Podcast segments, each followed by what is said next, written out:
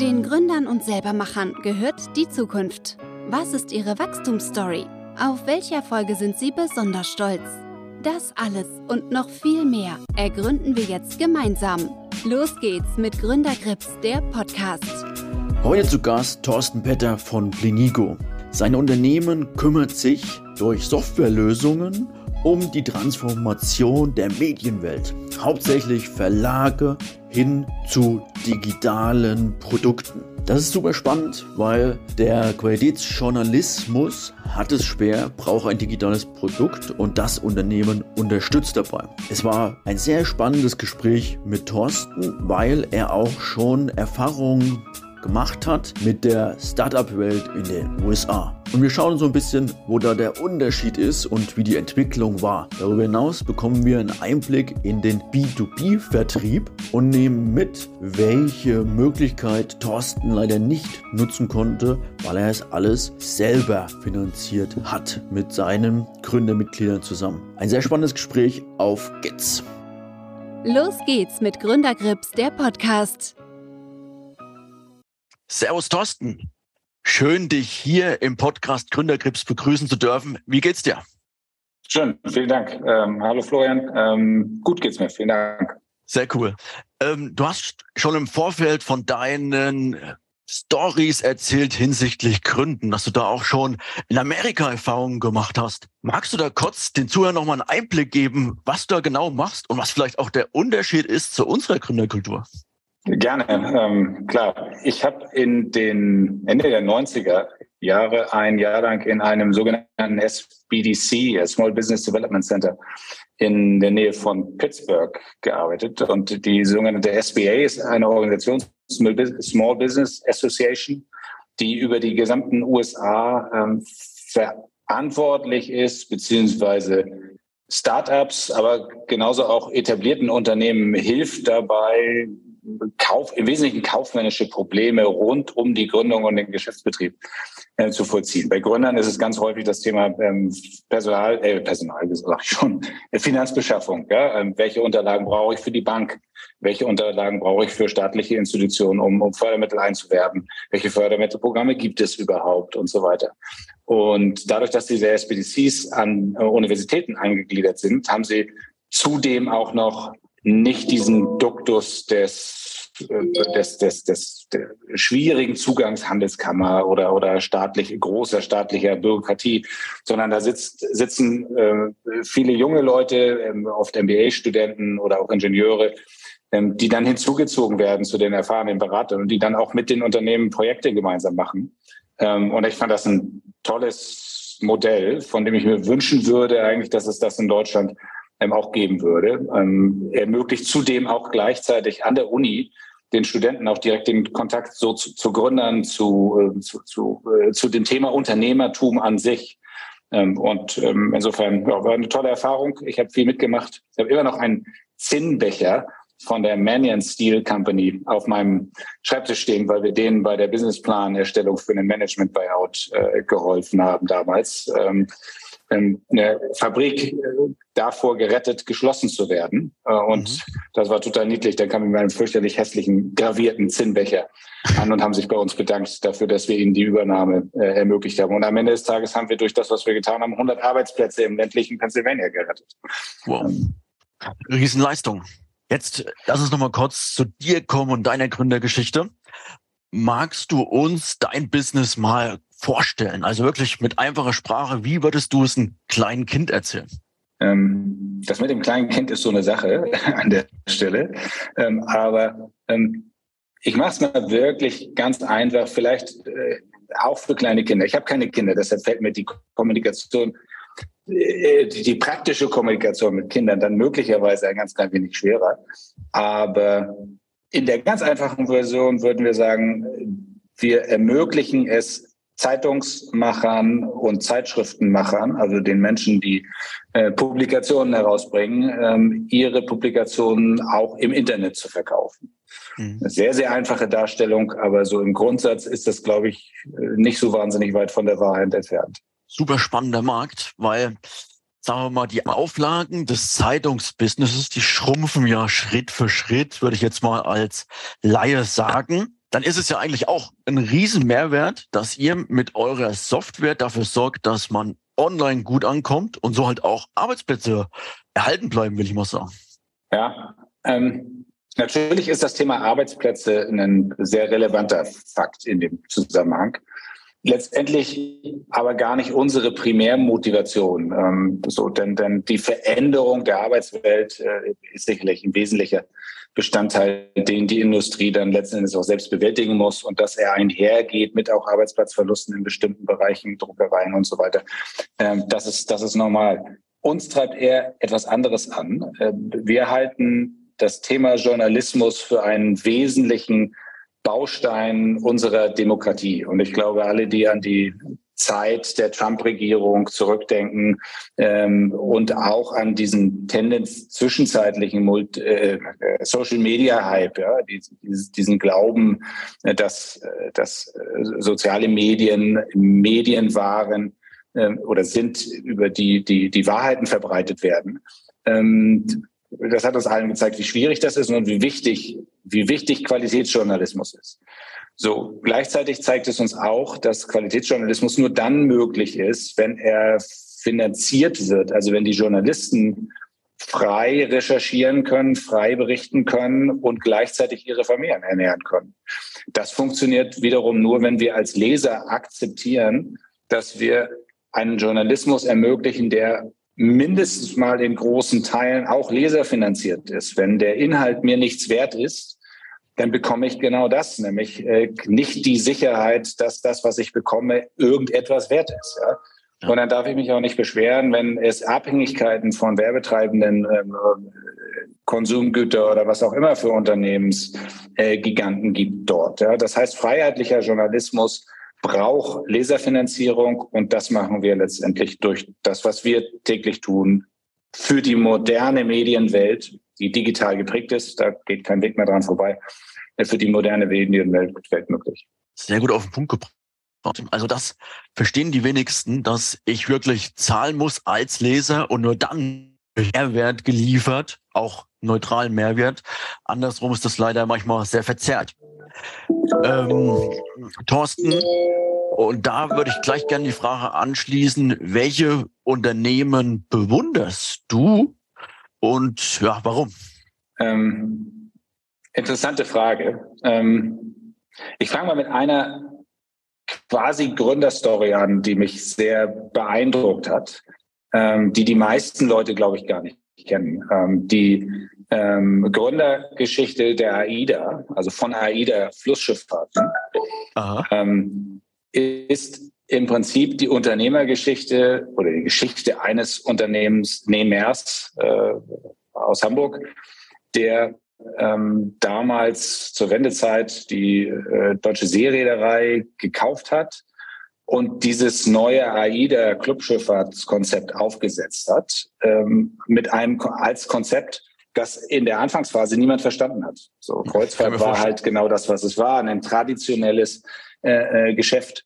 Und ähm, so wie ich die Geschichte kenne, war es so, dass es, dass er tatsächlich kurz vor der Pleite stand, mit allen Mitteln ähm, einen, einen letzten Großkredit sich hat äh, ergattern können. Ich meine, das war sei die Commerzbank damals gewesen.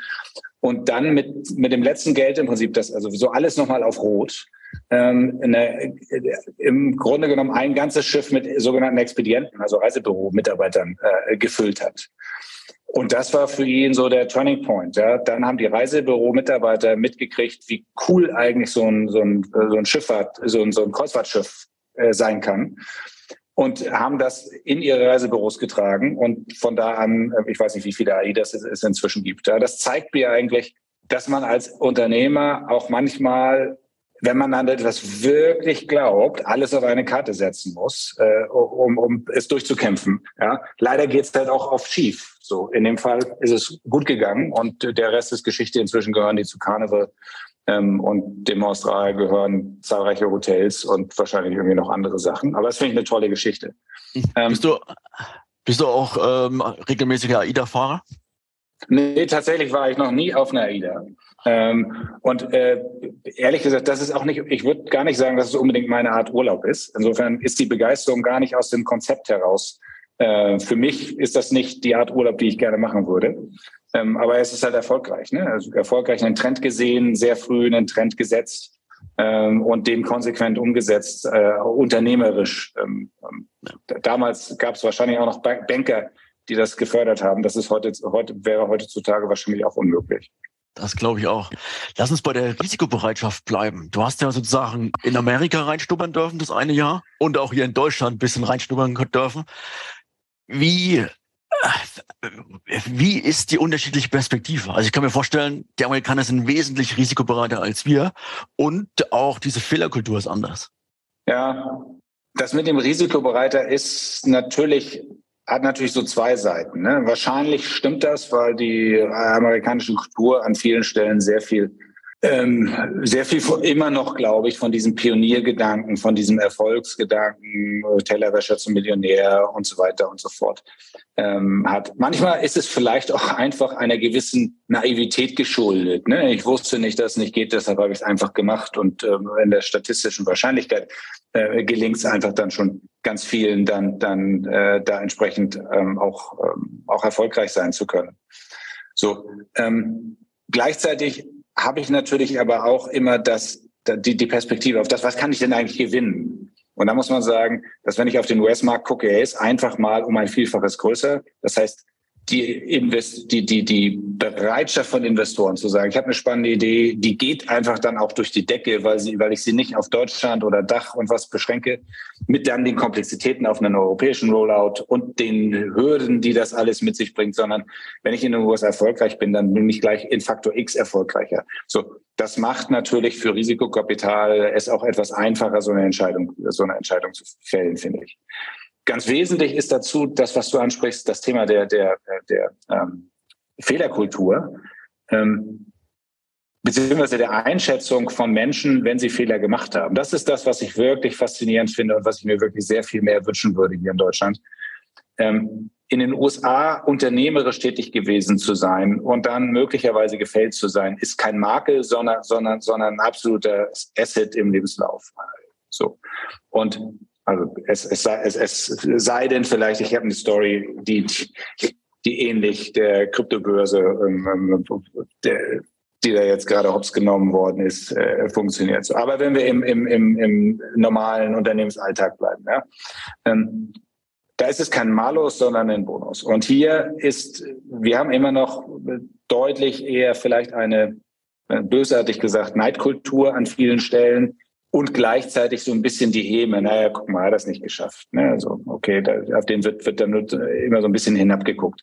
Dabei finde ich, dass es einfach bewundernswert ist, egal in welchem Kontext, ob es der kleine Unternehmer mit dem Laden ist oder der äh, Foodtruck ähm, ähm, oder derjenige, der Technologieunternehmen gründet oder, oder äh, was auch immer das eigentliche Thema ist. Jemand, der einfach sagt, ich übernehme eine Gesamtverantwortung äh, für das, was ich tue, für mein Leben, für meinen Arbeitsalltag. Ich stehe jeden Morgen auf und da sagt mir niemand, was ich genau zu tun habe, sondern ich muss mir selbst überlegen, was ist der nächste Schritt. Ich muss meine Kunden suchen. Äh, ich bin verantwortlich für Mitarbeiter. Ähm, alles, was das mit sich bringt. Ähm, jemand, der das versucht und auch eine ganze Zeit lang äh, sich da durchkämpft, vielleicht failt, ja, ähm, der hat einfach bewiesen, ähm, dass er ähm, dass er ähm, vielleicht über Fähigkeiten und Fertigkeiten und ein Mindset verfügt, das manch anderen vielleicht vielleicht eher fehlt. Ja. Und ohne das ähm, würde uns, glaube ich, auch sehr sehr viel fehlen, ne? ohne dieses Mindset. Absolut, ja. Dann kommen wir mal zu deinem Mindset. Was treibt dich an? Was zeichnet dich aus? Hm. Du, du meinst in dem Kontext äh, nicht uns als Unternehmen, sondern mich als Person. Genau, also was hat dich sozusagen auch dann veranlasst, dein Softwareunternehmen mhm. zu gründen? Was war im Prinzip die Basis? Mhm. Also dazu, das sind, sind, sind äh, im Grunde genommen zwei Antworten. Ne? Ich habe irgendwann für mich erkannt, dass äh, das äh, Corporate-Umfeld äh, nicht das Umfeld ist, in dem ich mich so entfalten kann, wie ich das gerne möchte. Ja, so das ist in jungen Jahren ehrlich gesagt an vielen Stellen vielleicht auch ein bisschen naiv gewesen. Ja, der, der Glaube, Mensch, ich kann das irgendwie auch so, immer stark von so einem Freiheitsmotiv geprägt. Ja, und das ist vielleicht eher eher, eher etwas, was ich nicht zwingendermaßen immer nur als Stärke sehen würde. Ja, die Schwierigkeit, mir von anderen etwas sagen zu lassen in einem Kontext, wo ich dann möglicherweise eine andere Auffassung dazu habe, nein, keine Gelegenheit hatte, mich damit argumentativ auseinanderzusetzen, etc. Also das heißt, für mein eigenes unternehmerisches Tun und das, was wir jetzt im Moment tun, ist tatsächlich ja schon meine dritte Etappe auf dem Weg, äh, war eigentlich immer Freiheit einer der zentralen Faktoren. Selbstbestimmt zu sein, äh, selbstverantwortlich handeln zu können, Eigenwirksamkeit entfalten zu können und auch auf niemanden schauen zu können, letzten Endes zu sagen, so, da ist jetzt was schiefgegangen oder was auch immer. Da kann ich auch nicht auf jemand anderen zeigen und sagen, du bist schuld, ja, sondern ich gucke in den Spiegel und sage, ja, okay, was kannst du das nächste Mal besser machen? Was musst du das nächste Mal besser machen? Und ich glaube, das ist letzten Endes eine Frage der inneren Einstellung auch zu sich selbst. Ja, habe ich das Mindset, Selbstverantwortung zu übernehmen und in diesem Mindset heraus dann auch mit mir selbst in den Diskurs zu gehen, warum Dinge schieflaufen und nicht, als will ich mich nicht in eine politische Diskussion versteigen hier in diesem Kontext, ja, aber auf eine Versorgungsumgebung zu achten, die, die sagt, naja, das verantwortlich für das, was ich tue, sind letzten Endes andere, ja, sondern ich bin gerne selbstverantwortlich für das, was ich tue. Das kann ich nachvollziehen. Da hat man auch mehr Spielraum. Das ist wirklich dann auch ähm, sehr wichtig. Jetzt hat man vorhin noch mal das Thema Softwarelösung und die Amerikaner können im Prinzip besser skalieren als wir hier in den Dachländern oder auch in Europa. Wie habt ihr das gemacht bei eurer Softwarelösung? Also ihr habt eine, eine Softwarelösung kreiert für die Abo-Verwaltung mit unterschiedlichsten Schnittstellen, aber schlussendlich um halt ähm, halt auch Abos darüber zu verkaufen. Jetzt hat man ja mehrere mhm. Wege, das anzugehen. Entweder man konzentriert sich wirklich auf den deutschsprachigen Raum und macht alles in Deutsch, oder wie habt ihr das gemacht? Ja, tatsächlich ähm, ist das der Weg, den wir gegangen sind. So, das gibt wahrscheinlich zwei Gründe, äh, warum wir uns auf den deutschsprachigen Markt jetzt, muss man dazu sagen, ähm, konzentrieren. Ähm, das ist so ein bisschen auch wenn ich das jetzt im Kontext deines Gesamtpodcastes äh, sehe, wahrscheinlich auch ein Spezifikum aus, aus, aus der klassischen B2B-Software-Umgebung. Ja, das heißt, ich habe ein bisschen andere Ansätze, als ich sie in so einem B2C-Ansatz habe. B2B-Software Vertrieb alleine ist schon ein sehr, sehr äh, personengebundenes äh, Thema. Ja, das heißt, das funktioniert sehr stark über Netzwerke, ähm, über Know-how, Word of Mouth. Am Ende des Tages ist jede Community, jede Branche irgendwie in sich ja eine geschlossene Branche. Ja, es gibt Branchenverbände, es gibt Führungskräfte, die sich kennen. Das ist in der Automobilindustrie genauso wie in der Telekommunikation, wie in der Publishing-Branche. Ja. So, das heißt, wenn ich in so einer Branche erfolgreich sein muss, dann fällt es mir letztendlich erstmal leicht, das in meiner eigenen nativen Sprache zu tun ähm, und in dem Netzwerk, in dem ich mich natürlich erstmal bewege. So, zum Zweiten ist B2B in vielen Dingen, nicht an allen, aber gerade was den deutschen äh, Publishing-Markt betrifft, hat der Markt dann doch noch so seine, seine Spezifika. Ja, es gibt in Deutschland so etwas wie die, das, die IVW, die Interessens, den Interessensverband der werbetreibenden Industrie. So, das, äh, die geben regelmäßig Meldungen ab, die dann wiederum die Werbezeiten ähm, beziehungsweise die Werbepreise bestimmen. Und solche Spezifika, die gibt es in Italien nicht, meines Wissens nach nicht, die gibt es in, in, in Frankreich nicht. Oder andersherum, ohne die zu haben, wirst du in Deutschland letzten Endes mit dem, was wir tun, letzten Endes nicht wirklich erfolgreich nachhaltig. Ähm, so insofern haben wir uns entschieden, zwei Dinge zentral zu tun. Erstens, wir wollen nicht branchenagnostisch agieren, sondern wir wollen die Branche in der Tiefe bearbeiten, maximales Branchen-Know-how in der Tiefe.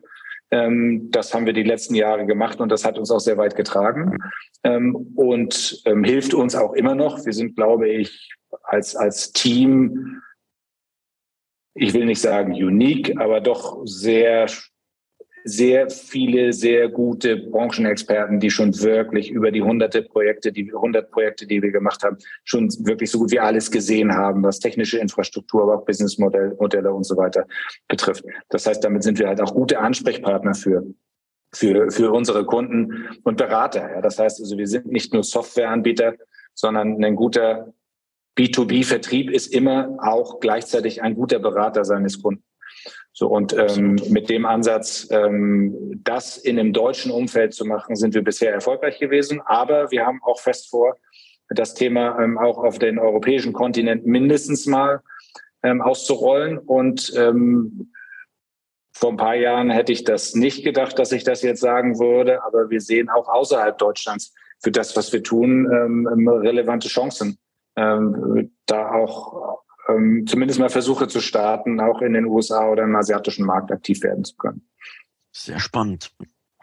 Hast du da schon so eine Art Agenda, was die nächsten fünf bis zehn Jahre ansteht? Ähm, also äh, sagen wir mal so, die nächsten Schritte sind geplant, ähm, um uns zu einem nächsten wesentlichen Meilenstein zu bringen. Und der nächste Meilenstein ähm, oder das nächste große Ziel, das wir haben, ist der technologische oder ein zentraler Baustein des technologischen Backbones der Publishing-Industrie innerhalb der EU und Europas zu werden. So, dazu muss man wissen, jetzt ein bisschen industriespezifisches Know-how, dass diese, diese Branche sich in einer massiven, in der Öffentlichkeit weitestgehend nicht wahrgenommenen Transformation betrifft, äh, befindet. Denn die traditionellen Systeme, die ähm, seit Jahrzehnten die Abo-Verwaltung, die Subscription-Verwaltung äh, machen, haben ihren Leistungszenit weitestgehend überschritten und können die neuen Anforderungen zu, in hohen Maße nicht abbilden. Die neuen Ma Marktanforderungen, die digitale, die digitale Markt anbietet. Ähm, da kann ich, kann ich jedem ähm, ähm, Christensens äh, Disruption Theory empfehlen, ein wunderbares Modell, ähm, das auf die Branche insofern anzulegen ist, dass die Branche eine derartige Hyperkomplexität entwickelt hat in der traditionellen Printwelt, die inzwischen es fast unmöglich macht, Neuerungen in diese technologische Welt einzubauen. Extrem aufwendig, extrem kostenintensiv.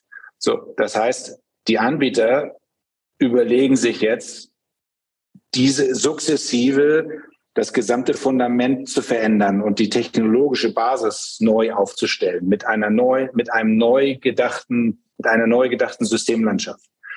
Und in diese Transformation hinein, diese Transformation auch aktiv begleiten zu können, aktiv steuern zu können und ein Teil dessen zu sein, das ist eigentlich das, was uns als Company antreibt ähm, und äh, was natürlich auch eine große Freude ist zu sehen, dass das äh, von Tag zu Tag erfolgreicher wird. Das kann ich mir vorstellen, dass man da sozusagen auch den Mehrwert sieht.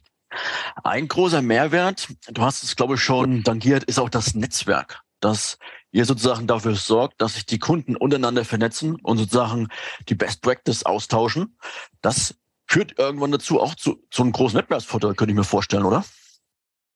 So ein was? Entschuldige? So ein Wettbewerbsvorteil auch für das. Ach so, ähm, Entschuldige, ja, dem das. Ähm, ja, das ist ich habe das noch gar nicht in der Dimension Wettbewerbsvorteil äh, betrachtet. Da magst du vielleicht tatsächlich sogar recht haben. Ähm, wir, wir machen es zumindest mal zum Thema für unsere Kunden, indem wir unseren Kunden halt einfach sagen, und das tatsächlich habe ich das initial gelernt von einem äh, unserer Kunden, der inzwischen tatsächlich, oder dem Mitarbeiter eines unserer Kunden, der inzwischen tatsächlich ein Kollege von mir ist, der schon sehr früh gesagt hat, naja, mein Gott, wenn wir als Verlage haben wir doch zu 80 Prozent plus die gleichen Anforderungen und die gleichen Herausforderungen, die wir stemmen müssen. Ja? Jetzt können wir als Verlage hingehen und sagen, wir machen das jeder für sich, ja, typisch deutsch klein klein. Oder ja. wir sagen, wir suchen uns einen Partner aus, dem wir das zutrauen, das hinzubekommen, der das Mindset hat, das hinzubekommen und unterstützen den gemeinsam, wobei das Unterstützen ein bisschen altruistisch klingt. Ja? Also den fördern wir, damit er uns allen hilft, uns zukunftssicher aufzustellen und das letzten Endes das zu bekommen, was wir als Publisher äh, brauchen, um unser Geschäft in Zukunft äh, noch, noch betreiben zu können. So, und äh, das wiederum führt dann wiederum zu einer entsprechend zu dieser von dir angesprochenen Vernetzung, ja, damit ähm, und wir machen das sehr stark auch auf Produktebene. Ja. Wir fragen alle unsere Kunden, welche Features braucht ihr denn? Was sind die Themen, die euch in diesem Jahr äh, beschäftigen? Legen die ähm, Roadmap übereinander und sorgen auch für den Akt aktiven Austausch, indem wir auch die Kunden untereinander vernetzen und sagen, Mensch, guck mal hier, Kunde A hatte jetzt gerade dieses oder jenes Thema, ähm, beruft, sprecht doch mal mit dem, die haben das gerade so gemacht. Oder wir bringen Kunden zusammen und entwickeln bestimmte Features äh, für, für, die, für eine ganze Gruppe von Kunden, die sich dann äh, über die Anforderungen im Vorab austauschen. Hat für uns aber auch den großen Vorteil, wenn wir wissen, was die Kunden wirklich wollen, dann ist unsere Gefahr, falsche Features zu bauen, nämlich Features zu bauen, die hinterher keinen Kunden interessiert oder die an der Arbeitspraxis äh, vorbei sind, ähm, die Gefahr ist dann natürlich für uns niedriger. Kann ich mir vorstellen. Lass uns noch mal kurz auf die Historie blicken. Wie ist die Idee eigentlich entstanden und was für wesentliche Meilensteine habt ihr bisher genommen? Also die Idee zu Plenigo kommt irgendwie aus zwei Richtungen, äh, wenn man drüber nachdenkt. Also ähm, zum einen ist mein jetziger Kompagnon zusammen mit einem Kollegen, ähm, mit dem ich damals bei, mit denen ich damals bei ProSieben gearbeitet habe, äh, nach dem Abschluss eines Projekts auf mich zugekommen und haben gesagt, Mensch, wir haben hier eine Idee. Ja, die Industrie, die Publishing-Industrie hat ein Problem. Wir waren damals im, im Fernsehen, beim Fernsehen, aber im Digitalbereich schon. Ähm, die beiden kamen aber tatsächlich aus der Verlagswelt und haben gesagt, Mensch, die, die Werbefinanzierung von Publishing funktioniert nicht langfristig. Ähm, so, wir müssen etwas tun und hatten eine Idee. Ähm, die Idee haben wir dann angefangen zu bearbeiten. Dann ist einer unserer Kompagnons äh, relativ früh ausgestiegen und Maximilian und ich haben daran dann intensiv weitergearbeitet und haben die Idee inzwischen auch mehrfach verändert, weil unsere initiale Idee eine ganz andere Idee war als das, was wir jetzt, was, was wir tatsächlich jetzt machen. Kannst du uns Der zweite Baustein. Kannst du uns trotzdem ja, die Veränderungen Einblicke Klar, gerne. Ähm, wir haben damals angefangen als, als Nano-Payment-Lösung. Wir haben gedacht, äh, die Antwort für die Publishing-Industrie ist, äh, sind Kleinstbeträge effizient abzuwickeln. Das heißt, Kunde kauft einen Artikel ähm, und für diesen einen Artikel zahlt er dann nur fünf Cent oder zehn Cent oder ähnliches. So, ähm, das ist ein gutes Beispiel dafür, wie, wie, wie so eine, wie manchmal eine Verbrauchersicht, einen Verbraucherwunsch, der geäußert wird. Denn ich würde wetten, auch heute noch würden viele sagen, ja, das ist doch ein attraktives Modell. Ich möchte gar kein Abo, ich möchte gar nicht eine ganze Zeitung. Mich interessiert doch nur dieser eine Artikel wie aber so ein, ein, ein Denken vorbeigehen kann an dem Bedürfnis und den Notwendigkeiten eines Marktes. Denn wir haben dann relativ schnell gelernt von Experten, dass das zwar für den Verbraucher nach außen dargestellt ein interessantes Modell ist, das aber überhaupt nicht ausreicht zum Überleben von Medien. Ähm, weil die, die Hürde eines Nutzers von Nichtszahlen zu 10 Cent Zahlen im Zweifelsfall genauso höher, hoch ist, wie von 10 Cent zu 5 Euro oder 10 Euro im Monat. Gleichzeitig aber ein Verlag einfach nicht betrieben werden kann mit diesen, mit einer Summe von Micropayments, die dann auch noch im, im nicht regelmäßig, äh, nicht regelmäßig fließen. Das war eine wichtige Erkenntnis für uns. Ja, kann ich mir vorstellen. Ähm, die dann dazu geführt hat, dass wir den Namen der Company auch geändert haben und dass wir das Geschäftsmodell ähm, dann damals äh, gedreht haben. So, dann haben wir es nochmal justiert, weg von Paywall-Technologie hin zu Subscription Management. Und das sind wir jetzt dann schon eine ganze Weile relativ stabil. Und lass uns jetzt nochmal auf die Services zugehen. Also äh, ihr macht da wirklich einen guten Job. Wenn man aber jetzt nochmal auf die Agenda über die nächsten fünf bis zehn Jahre denkt, Meinst du, ihr müsst noch irgendein Feature implementieren, was dann noch Mehrwert schafft für den Kunden? Oder seid ihr schon wirklich auf einem richtig guten Fundament und können die Kundenwünsche abarbeiten? Also beides. Ja? Beides. Wir ja. glauben, wir sind auf einem richtig guten Fundament. So, aber die Liste unserer Feature-Wünsche ist lang. So, ähm, für uns als Plattform heißt das, dass wir sehr stabil sind in dem, was wir im Kern tun, womit wir angefangen haben. Das heißt, digitale Subscriptions zu handeln, den digitalen Vertrieb von Verlagen zu steuern. Das machen wir, wenn ich das selbstbewusst sagen darf, sehr gut. Da gibt es wenige, die das genauso gut können. Ich würde mich versteigen in niemand, der das besser kann. Ja, andere würden das vielleicht challengen zumindest mal. Ja? So, das ist die eine Seite. Aber dazu kommt ein ganz wichtiger Punkt, den du auch eingangs schon erwähnt hast. Die, die Publishing-Branche an sich ist eine Branche, die in den Umsätzen insgesamt äh, rückläufig ist. Ja? Die Auflagen sinken. Ähm, und damit äh, sinken auch die Umsätze in der Gesamtbranche. In Deutschland betragen sie im Moment so um die neun Milliarden, davon ist Subscription ungefähr sechs Milliarden, sinkt kontinuierlich um die drei Prozent Pi mal Daumen, wobei der Digitalumsatz rapide steigt. Ähm, dort aber in Summe ist das eine, äh, eine, eine, eine sinkende Branche.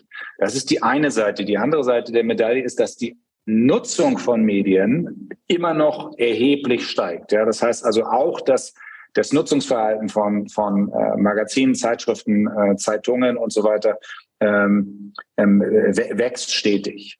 So.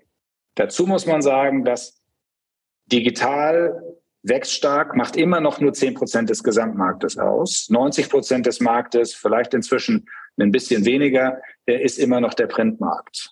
So.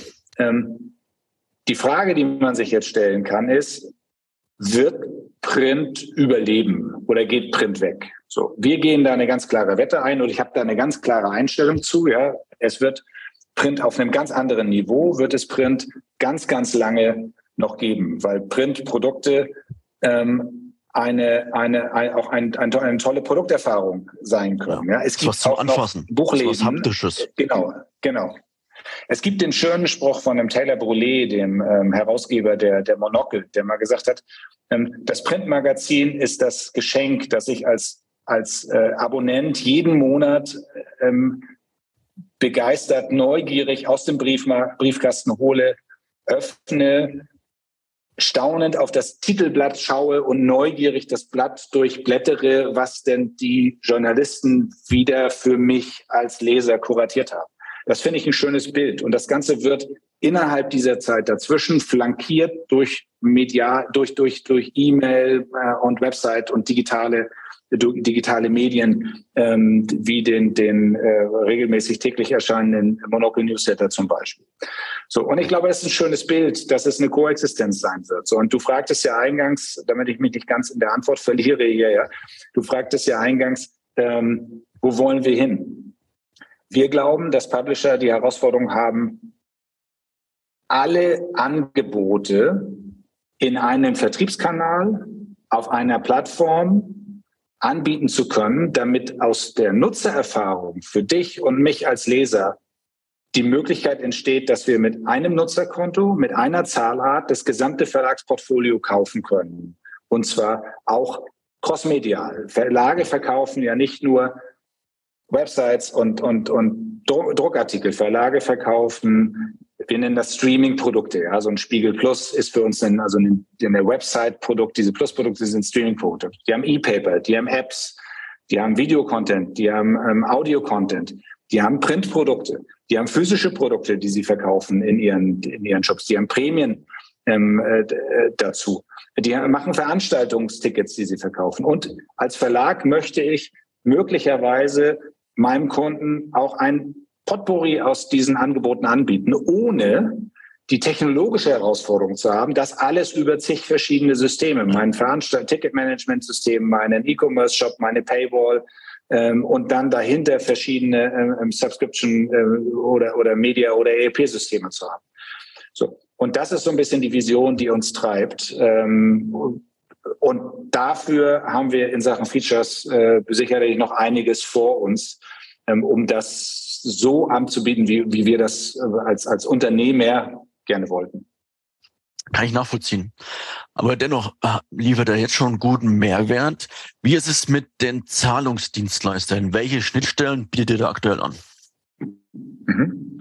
Ähm, dazu muss man wissen, unsere Kunden ähm, Unsere Kunden schließen den Vertrag mit dem Zahlungsdienstleister selbst ab, also den suchen sie sich aus, ähm, ersparen sich dann aber ähm, die technische Integration. So, äh, das heißt also, wenn ich einen Payment Service anschließen möchte, dann ähm, gehe ich einfach zu ähm, einem Stripe oder zu einem äh, PayOne ähm, oder zu anderen ähm, ähm Datatrans oder ähnlichen Anbietern, eröffne da meinen Account. Wenn ich den habe, kriege ich meine Account Credentials, füge die bei uns in Plenigo ein, fertig. Dann habe ich die Zahl, den Zahlarten Potpourri, äh, den ich brauche. Dahinter verbergen sich im Standard bei uns erstmal die üblichen gängigen Zahlarten, die aus unserer Sicht heute zwingend erforderlich sind für einen digitalen Vertrieb. Das sind Kreditkartenzahlung, Lastschriftzahlung, ähm, das ist ein PayPal, das ist da drumherum Apple Pay, Google Pay ähm, für bestimmte Zahlungsfälle und das ist die gute alte Rechnungszahlung. Dazu gibt es dann für bestimmte Länder nochmal Spezialzahlarten. In der Schweiz ist Twint zum Beispiel das Pendant zu dem, was in Deutschland äh, PayPal ist. Ähm, in der in der Niederlanden sind zum Beispiel ist zum Beispiel Ideal eine super wichtige Zahlart. So das ist so der Kern Potpourri an Zahlarten und damit deckt man eigentlich alles ab. Wir empfehlen tatsächlich auch nicht, dem Kunden, den Kunden in so eine Paradox of Choice Situation zu bringen, indem ich ihnen eine riesen Auswahl an Zahlarten anbiete und er dann nachher den Kauf nicht tätigt, weil er nicht genau weiß, welche Zahlart er denn jetzt zu nehmen soll. Das stimmt, ja. Das kann ja wirklich manche abhalten, nicht zu kaufen. Ja. Zum Thema Kaufen würde ich gerne noch mal einen Blick werfen auf den Vertrieb. Also äh, du meintest schon, ihr seid im B2B unterwegs. Der B2B-Vertrieb ist ein bisschen eigen. Was ist aus mhm. deiner Sicht der beste Weg in dem Bereich? Ich glaube, diese Frage lässt sich nicht pauschal beantworten oder andersherum. Ähm, doch, er lässt sich pauschal äh, beantworten. Ähm, das strukturiertes Ausprobieren äh, ist, der, ist der Weg, den besten Weg das zu finden. Ähm, ich glaube fest daran, dass ich als B2B im B2B-Vertrieb einen Berater gehen haben muss. Ja, vielleicht sogar was von einem missionarischen Gehen, äh, insbesondere in so einer, in so einer Startup-Phase. Ja, ich muss überzeugt sein, ich muss das Business meines Kunden gut verstehen. Ich muss die Needs meines Kunden gut verstehen. Ähm, ich muss die, ich muss ein gutes Gespür haben für Entscheidungsstrukturen, für die Ansprechpartner mit dem, beim Kunden, mit dem ich unterwegs bin. Ich muss dann in bestimmten Kontexten auch beginnen, äh, gerade bei größeren Investitionsentscheidungen, auch politische Motivationen lesen zu können in, in diesem Kontext. So, das ist ein relativ breites Spektrum, was ich im B2B-Vertrieb mitbringen muss, um langfristig erfolgreich zu sein. Aber als initiales Thema glaube ich, kenne dein Produkt, kenne deinen Markt, kenne deine Kundenanforderung in der Tiefe, lerne jeden Tag dazu, höre dem Kunden dazu und sei für den Kunden ein guter Ansprechpartner, mach ein Verkaufsgespräch zu einem Gewinn für deinen Kunden, dass der Kunde etwas lernt, selbst wenn er dich nachher nicht kauft. Wenn der Kunde gelernt hat, was Alternativen sein können, was Optionen sein können. Und selbst wenn er hinterher sagt, nein, dann hast du hoffentlich gelernt, was dann letzten Endes noch fehlt. Aber das wäre zumindest mal der wesentliche Teil in der, in der Interaktion.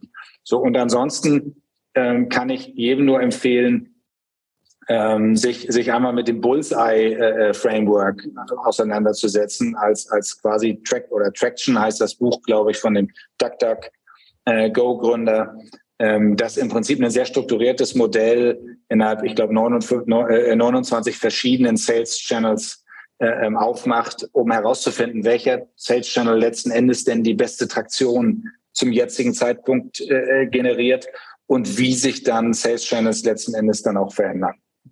Klingt sehr spannend. Muss ich nochmal reinschauen, habe ich noch gar nicht gelesen. Ähm, für mich natürlich auch immer ein ganz spannender Blick. Wie beschreibt ihr Erfolg? Also was ist für euch ein Erfolg? Beziehungsweise habt ihr auch einfach quantitative Kennziffern an, was ihr das messt? Was schaut ihr euch da an? Also Erfolg hat, glaube ich, zwei Dimensionen. Das eine ist, wenn du nach Kennzeichen fragst, äh, wir, wir steuern unser Unternehmen tatsächlich ähm, ähm, nach zwei zentralen Kennzeichen und die kann man, die ist im Prinzip nur auf, das ist der Kompass, äh, ich will nach Norden, ich gucke auf den Kompass, ich fahre ungefähr nach Norden. Das ist, äh, das ist unser, ähm, das sind Cashflow und Ergebnis. Ja, also sehr kaufmännisch unsere G&V. Ähm, das ist jetzt nicht sonderlich sophisticated. Ja, das ist eher so ein bisschen hands-on Unternehmermentalität an der Stelle. Daneben gibt's natürlich schon noch sowas wie, wie, wie, wie die zentralen KPIs für SaaS-Business oder für jedwede Form von Recurring Business, das wir hier auch be be betreiben. Ähm, Das ist ähm, die Monthly, Monthly Recurring MRR und ARR, was so zentrale Kennzahlen sind für das Wachstum und letzten Endes auch für sowas wie eine Unternehmensbewertung. Das liegt in hohem Maße aber auch daran, dass wir ein nicht venture-finanziertes Unternehmen sind und da vielleicht für ein bisschen Unglück, äh, ungewöhnlich aufgestellt sind. Ja? Das heißt, das wenn ich Finanzexperten auf der anderen Seite habe, die einfach in ihren ähm, in ihren Investment Banker Excel Sheets einfach ihre KPIs haben, nach denen sie dann monatlich Fragen reporten und so weiter, dann müssten wir das sicherlich sicherlich ein bisschen anders machen. Ähm, so, wir hatten im Nachhinein das Glück, dass wir es nie geschafft haben, eine Finanzierung äh, auf die Beine zu stellen, eine substanzielle Finanzierung für Wachstum. Ähm, so, das hat uns diesen Teil erspart. Vielleicht also hat es uns auch eine lehrreiche Phase erspart, ja. Was, was heißt nie geschafft oder nie gewollt oder nie gebraucht? Nee, tatsächlich, tatsächlich, äh, wir hätten es äh, äh, dringend gebraucht in der Zwischenzeit. Ähm, wir, wir haben äh, eine Ur initial eine, eine Angel-Finanzierung gehabt. Wir haben zwei Business Angels gehabt, die ganz zu Anfang mal an uns geglaubt haben, uns geholfen haben, äh, die Plattform mal in seiner ersten Version zu bauen. Dann haben wir versucht, äh, mit dem ersten Kunden oder den ersten zwei Kunden äh, Venture Capital einzusammeln und sind zum einen, jetzt Achtung, Mindset, ja, zum, zum einen in Situationen gekommen, wo die Leute uns gesagt haben, nee, wir, äh, wir Publishing wird sowieso nichts. Die Leute sind nicht bereit für, für, für, für ähm, Inhalte im Internet zu bezahlen. Ähm, die Zeitungen gehen sowieso alle pleite. Ähm, die Leute kaufen so zukünftig keine Zeitung. Es geschieht alles auf Social Media und so weiter und so fort. So.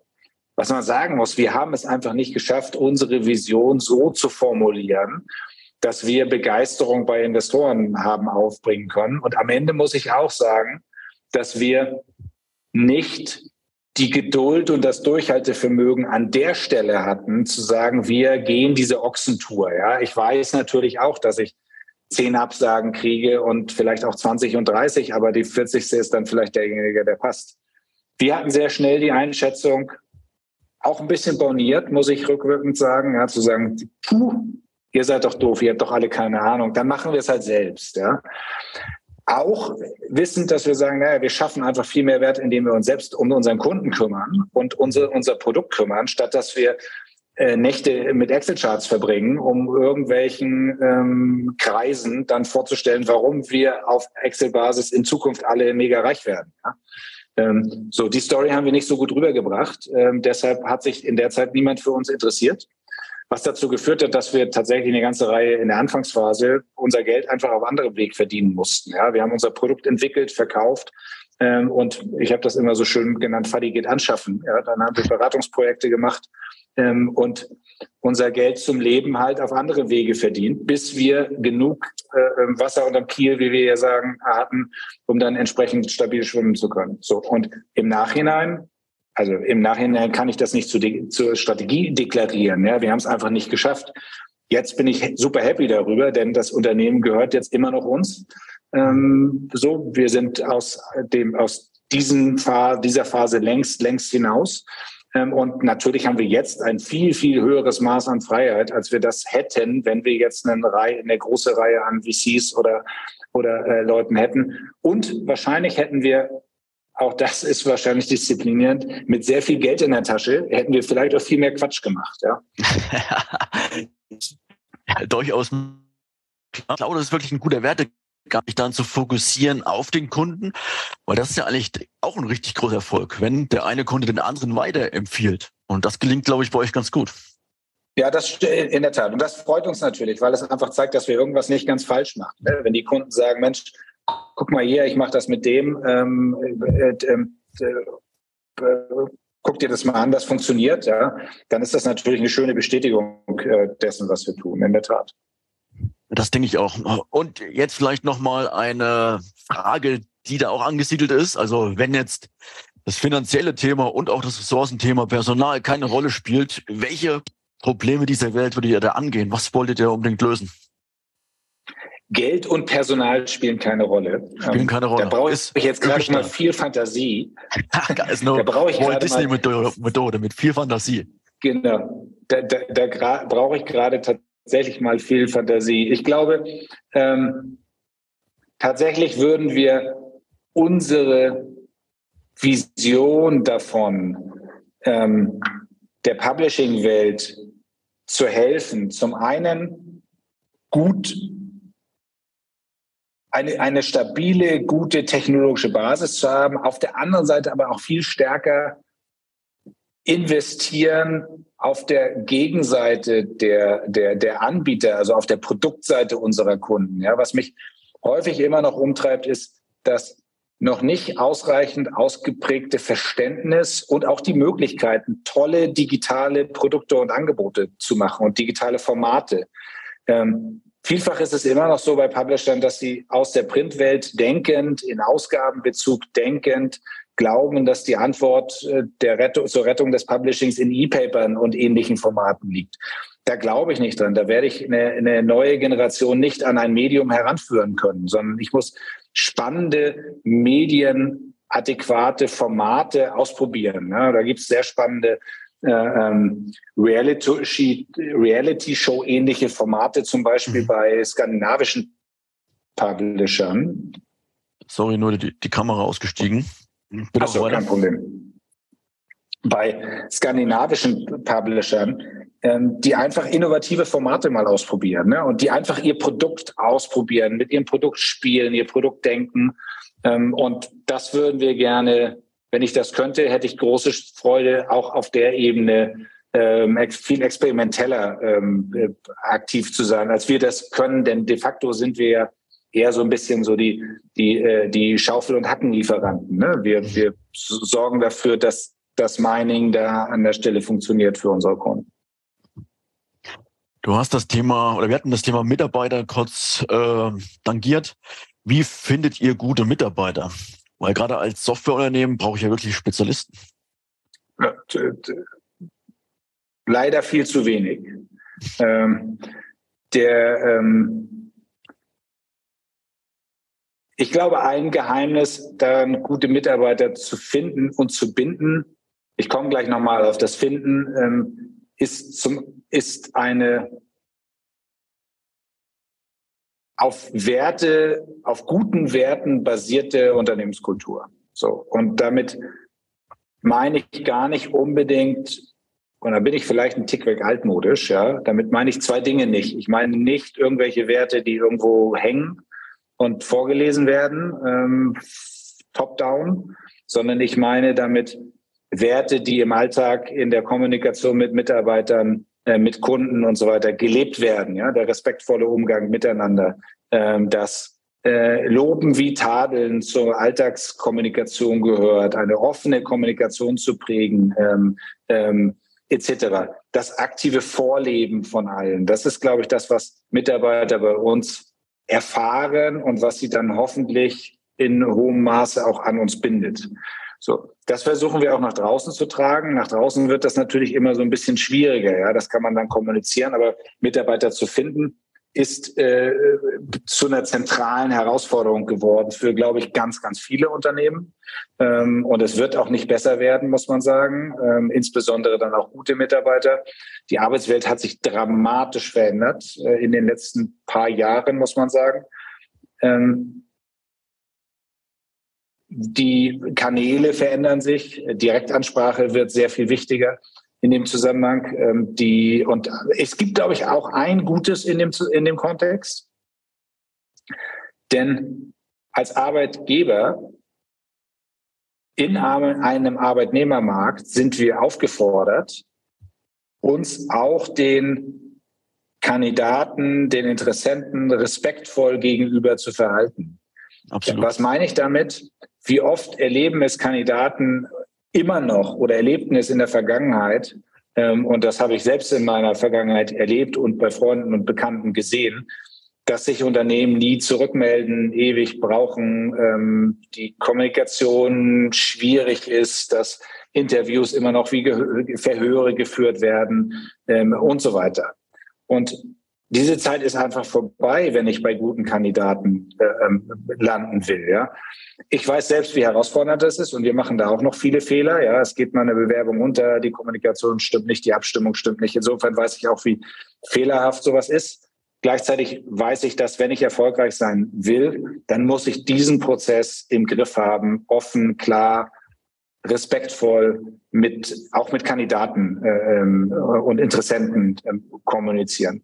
Und ich habe die Hoffnung, dass das sich rumspricht und dass wir deshalb auch nachhaltig gute Leute finden. Ich bin total stolz auf unser Team. Ja, wir haben ähm, ein wirklich tolles Team zusammen oder es hat sich ein tolles Team zusammengefunden, die glaube ich alle diesen diese in unterschiedlichen Nuancen, die von mir äh, auch auch postulierten Werte dann entsprechend lebt zum Kunden trägt, intern kommuniziert und an das glaubt, was wir tun.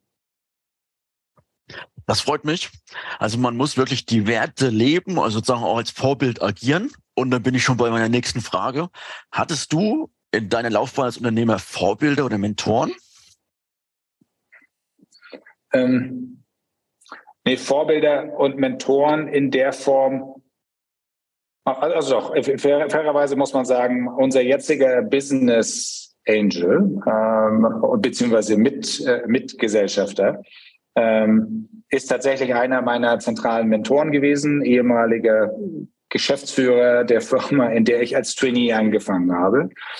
So, der hat mich also die letzten 20 Jahre begleitet und immer wieder an verschiedensten Stellen unterstützt. Insofern würde ich, äh, würde ich den Max in jedem Fall äh, auf der Mentorenebene ähm, äh, verorten. So, mhm.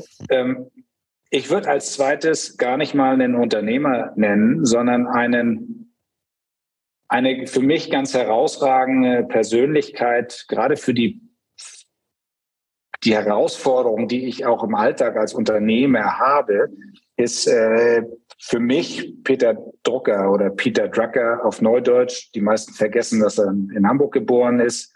Ähm, und ähm, letztendlich der Begründer ja der modernen Managementberatung äh, in den USA war, ähm, den ich einfach eine ganz faszinierende Persönlichkeit äh, finde, der genau diese, es sind alles so ein bisschen aus der Mode gekommen und von den ganzen ähm, ähm, neuen äh, äh, Managementmethoden wird das überlagert. Aber wenn man sich mal die alten ähm, Drucker-Bücher äh, zur Hand nimmt, dann ist das, führt er die Themen, die immer noch jeden Manager beschäftigen muss, äh, müssen, ähm, schon damals sinnvoll zusammen. Er formuliert sie nur in anderen Worten, als sie jetzt neudeutsch formuliert werden. Ähm, und dessen Lebensgeschichte äh, von, von äh, ähm, von Hamburg über London dann in die USA zu kommen, die Beratung zu gründen. Dann ist er nachher zum Schluss, glaube ich, Professor gewesen in Kalifornien. Ähm, so, die fand ich schon, finde ich schon sehr, sehr beeindruckend.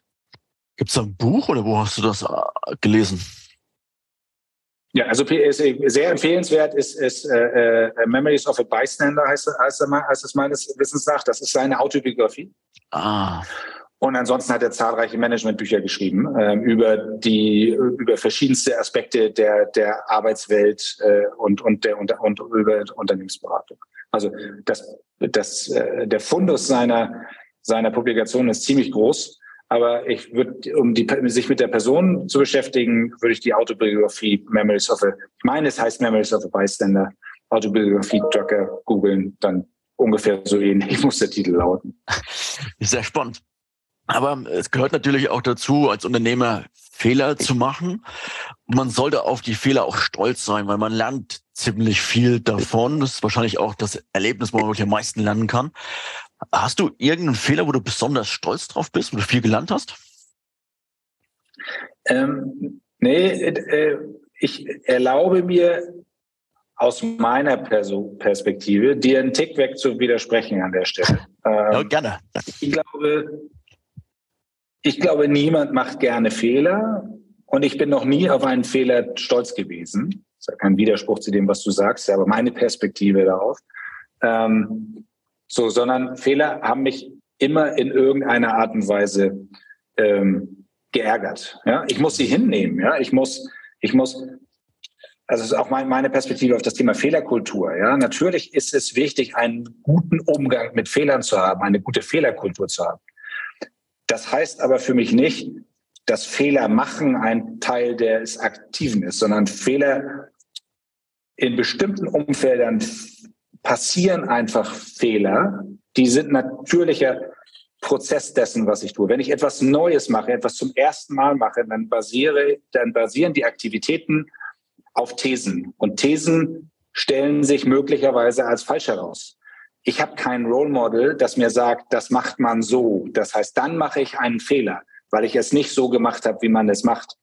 Wenn ich aber etwas zum ersten Mal mache, wenn es kein Role Model gibt und es geht schief, dann sehe ich das ein bisschen anders. Dann ist das für mich kein Fehler. Ich habe nicht etwas falsch gemacht, sondern ich habe etwas ausprobiert, von dem ich gelernt habe. Es hat halt einfach nicht geklappt. So, ähm, deshalb habe ich da eine etwas, etwas, äh, etwas schräge Perspektive vielleicht auf diese, diese, diese Semantik in, in, de, in dem Kontext. Deshalb bin ich auch nicht stolz auf, ein, auf Fehler, die wir gemacht haben. Ähm, so, natürlich haben wir Sachen nicht richtig gemacht, ja. So im Nachhinein zum Beispiel das Thema, über das wir gesprochen haben, ja, kein Kapital einsammeln zu können, ähm, Investoren nicht gut überzeugt zu haben damals, war damals für mich ein Scheitern an der Stelle. Ähm, die Geschichte ist halt, wie sie ist. So. Und äh, unser, unser, unser Unternehmerleben wäre vielleicht anders verlaufen in dem Zusammenhang. Ähm, ob es besser verlaufen ist, weiß ich nicht. Ja? Ähm, insofern, wenn du fragst nach, welche, welches Element des Scheiterns, über das bin ich jetzt froh, ich deute das jetzt mal so, dann ist es wahrscheinlich genau das, dass es uns nicht gelungen ist, Kapital zu raisen für die Company damals. Jetzt bin ich glücklich, dass wir da gescheitert sind. Das ist ein guter Punkt. Ähm, was für Tipps würdest du frischen Gründern mit auf den Weg geben? Also zum einen muss man sich klar machen, was Gründen bedeutet.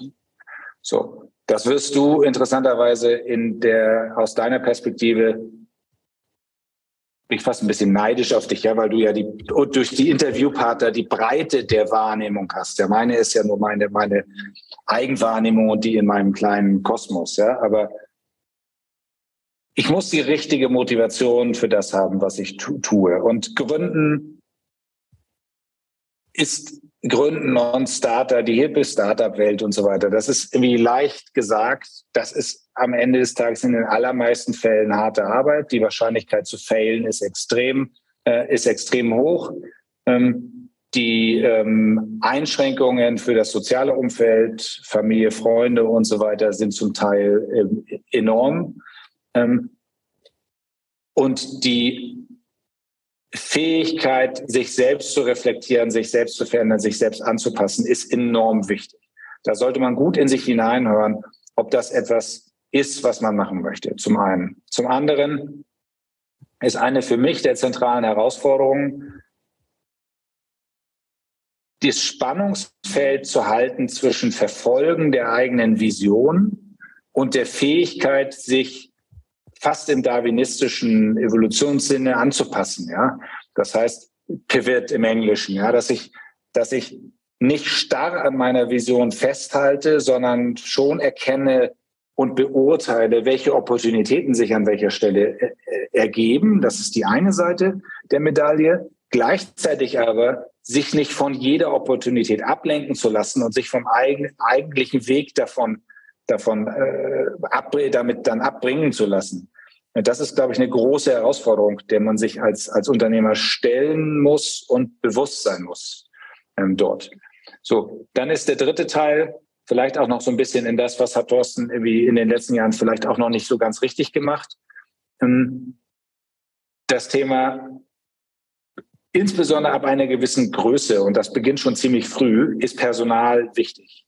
So, und ich habe irgendwo auch mal gelesen, dass ein, ein, ein Unternehmens, ein Unternehmer sich eigentlich zu 50 Prozent um sein Personal kümmern sollte. Personalbeschaffung, Personalbetreuung und so weiter. So, da bin ich ganz schlecht drin an der Stelle. Und ein bisschen zahlen wir den Preis jetzt auch dafür, dass wir so händeringend Leute suchen, die wir vielleicht vor ein paar Jahren schon hätten besetzen sollen. Ja, so.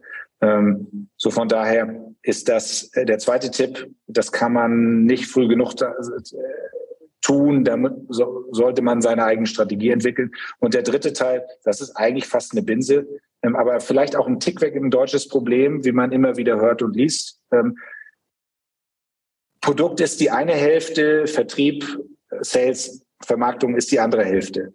So, wir sind sehr, also wir sind oft sehr, sehr produktverliebt, ähm, mhm. sowohl im Tun, weil es einfacher ist. Es ist einfacher, sich mit seinen Kollegen, mit seinem sozialen Umfeld zu beschäftigen, als rauszugehen, mit Kunden zu sprechen, auf Ablehnung zu stoßen, auf Kritik zu stoßen, Anregungen entgegenzunehmen.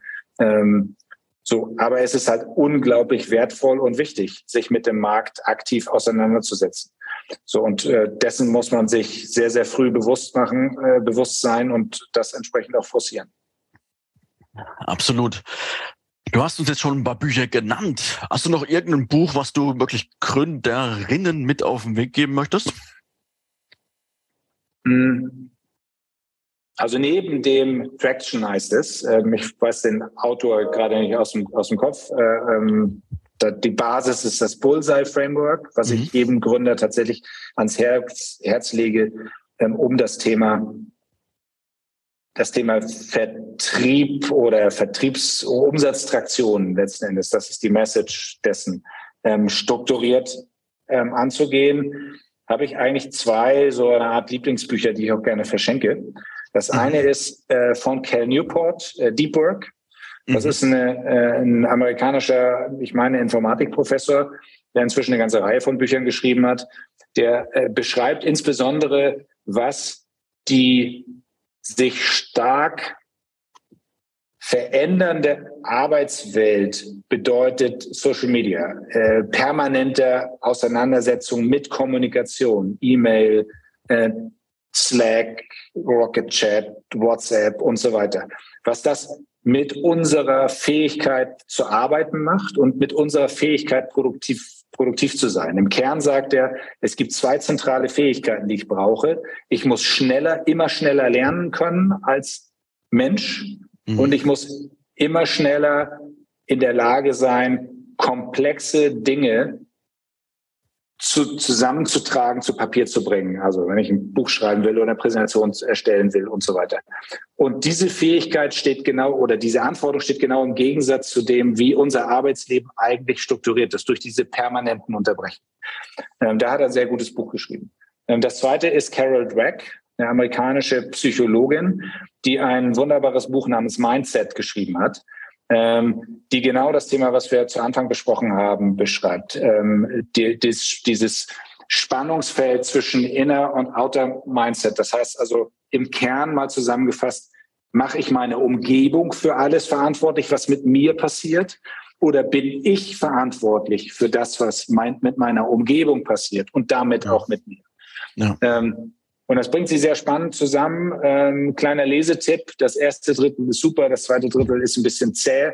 Ähm, für mich mit Wiederholungen gestückt. Und das letzte Drittel, vielleicht ist das auch noch ein bisschen weniger, ist dann nochmal eine Zusammenfassung und eine konkreter Hinweise auf, was bedeutet das denn ein für einen individuell. Also vielleicht nochmal der Tipp, haltet durch. Es wird nachher nochmal gut zum Ende. Sehr schön. Ein Thema wollte ich noch kurz auffassen. Umgebung.